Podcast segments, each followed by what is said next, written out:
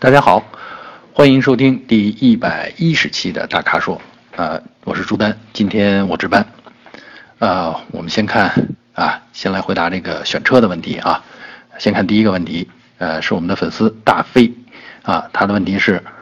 ，1.4T 的高功率版速腾和 1.5T 的威朗应该怎么选啊？他说呢，他想入手一款 A 级车啊，要家用，但是带点运动感。啊，在网上看了很长时间，呃，可是呢没有实际驾驶过，呃，纠结这两款车呢，是因为哎特别喜欢威朗的外观、内饰、空间，啊，但是从网上论坛里的评论看，啊，似乎是小毛病太多，比如发动机异响，比如变速箱漏油，啊，还有发动机跟变速箱的匹配等等，然后呢，纠结速腾呢，就是觉得啊，速腾别的没啥问题，就是相貌太平庸了。啊，呃，想问我们怎么取舍？啊，这么说吧，我先给威朗说句公道话啊。这个我觉得哈，网上论坛里边经常是把这个小毛病啊，或者说经常有一些怎么说呢，叫针尖大的窟窿斗大的风啊。比如发动机异响，比如变速箱漏油，呃，这是谁统计的啊？什么时候统计的？呃，到底的这个统计的详细的结果是什么？啊，这个网传的事儿其实很多都很难，呃，确定。呃，这里边我觉得唯一能确定的是，就是发动机和变速箱的匹配，这一点上，啊，威朗确实不如速腾啊。我们开过，我们觉得这个匹配呢，就是在一档、呃二档的时候，在低速起步阶段的时候，你觉得动力的它给人的感觉就是动力的输出啊，没有那么顺畅啊。明显不如速腾来的那么顺畅，呃，所以呢，这点我认可。但至于像异响啊，像变速箱漏油啊，我觉得这可能是个案，而且这个这种发病的几率到底有多少，这这真的是很难说清楚。没有科学的统计的话，呃，不足以作为判定的依据。呃，至于速腾嘛，你觉得它太平庸？呃，其实我觉得速腾的这个驾驶感觉、行驶的质感，呃，底盘的这种。呃，水平是很高的，呃，平庸这件事儿没办法，你你要想追求不俗的车，你就得做其他的取舍。你要让我选，我觉得我宁可选速腾，好吧？嗯，接下来再看我们第二位粉丝的问题啊，呃，名字应该叫 A 零零幺工程章是吧？啊，他的问题是呢，是近期想呃买。第一辆车，那是不是人生的第一辆车？大概是这个意思啊。他说呢，本来是在深圳上班，想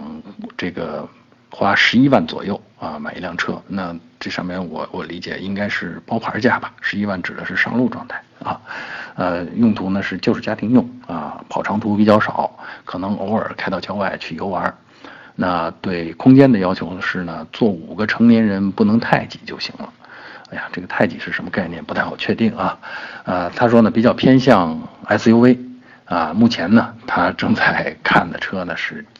吉吉利帝豪的 GS 舒适版顶配啊。他想问问我们有没有什么更好的推荐？呃，其实吉利这个的品牌最近发展的相当不错啊。这个车型呢是越来越好，这个品质越来越靠谱。呃。我也看了一下，这个 GS 呢，基本上是呃帝豪 GS 呢，基本上是一个跨界车型，也就是说，它还不是真正的 SUV，它是两厢轿车与 SUV 的或者叫高底盘的两厢轿车啊，是这么个感觉。但是我觉得，那对它的需求来说，已经完全能够胜任了啊，那比。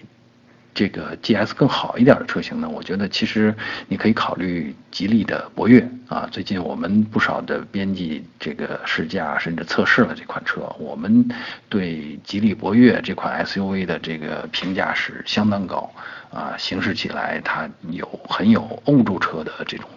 就底盘表现呀，很有欧洲车的风范。所以呢，而且呢，它的这个价位好像应该是也是在十一二万。这个入门车型，呃，性价比很高的，呃，所以呢，我建议我们这位粉丝在观摩帝豪 GS 的同时，也去试驾一下这个呃吉利的博越啊。我觉得在这两款车里边，应该能够找到嗯符合要求的车型了。再来看我们第三位粉丝的问题啊，呃，可惜他的名字是个表情符，这个我读不出来了啊。呃，他的问题呢是关于三零零八，他说的是他不喜欢街车，那那意思就是说不喜欢那些太俗的满大街都是的车，呃，那他的预算呢是十八万左右，呃，开始呢是想买 SUV，但是据他说是被某位汽车媒体人士给否定了，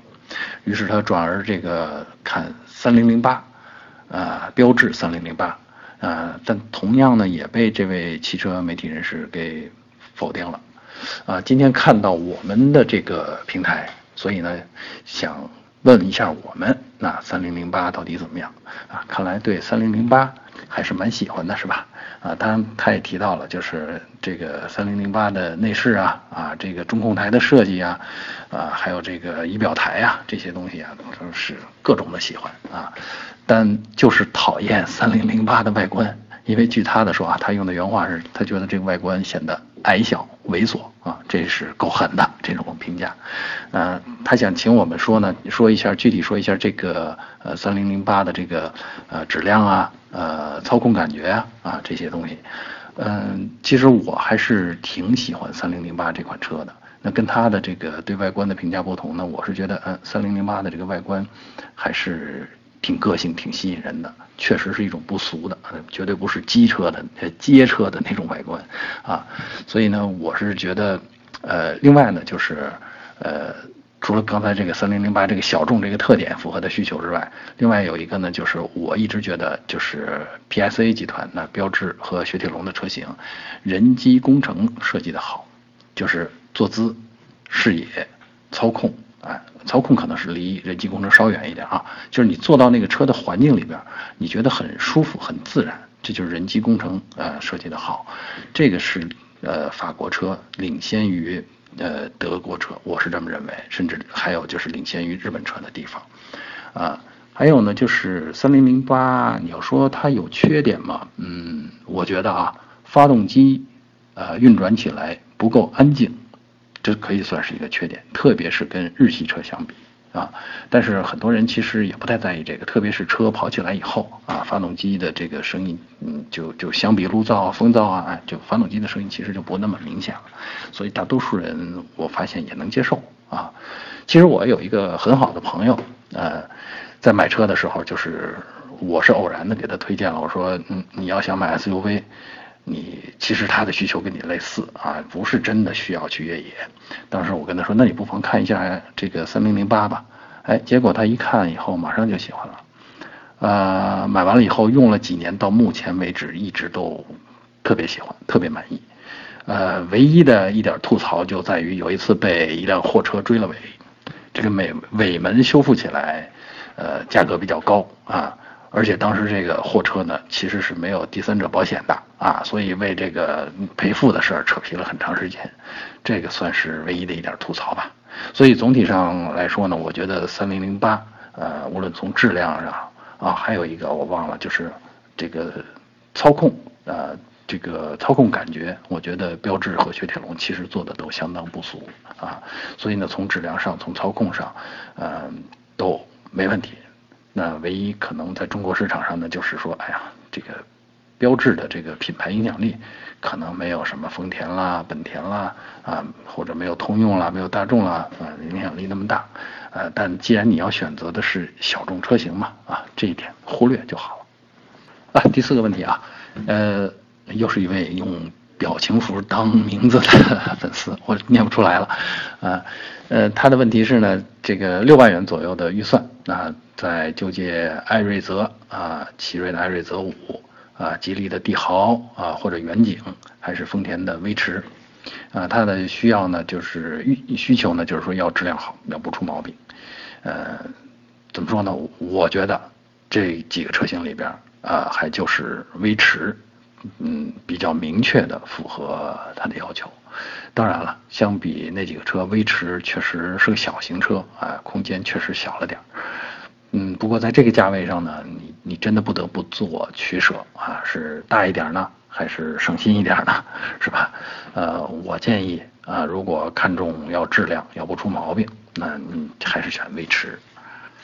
呃，最后呢，我们来回答一个呃用车的问题啊，其实也是半个选车的问题，因为我们的粉丝莫妮卡在问我们，这个 AMT 变速箱啊，也就是半自动变速箱啊，是不是真的有网上说的那么不好啊？换挡的时候顿挫感是不是真的那么强啊？因为他听说宝骏五六零要上 AMT 了。啊，那就是对这款车来说呢，除了手动变速箱之外，终于有一个可以自动换呃自动换挡的变速箱了。啊，他在纠结是不是要等这个自动换挡的变速箱这个 AMT 车型出来以后再买五六零。啊，嗯，这个问题是这样啊，就是就我个人的经验，我开过大概不下五六种这种配 AMT 变速箱的车型，我的感觉是，嗯，AMT 的这个换挡感觉确实顿挫感很强。呃，这个它很难，就是像一个呃有经验的驾驶者那样，呃，在合适的呃时时机啊松开离合器，啊，所以呢，在你这个呃起步加速的过程当中，哎，总觉得换个档位就顿一下，换个档位顿一下，啊，嗯，因为 AMT 变速箱呢，呃，归根结底的实质上它是有一个电动的换挡机构啊，杠杆机构来帮助你踩下和松开离合器。啊，呃，它跟这个我们现在大家常常呃提到的这个双离合器变速箱，呃，相比，它远远没有双离合器变速箱的机构那么完善啊。呃，我觉得它的换挡水平永远就像一个开车刚刚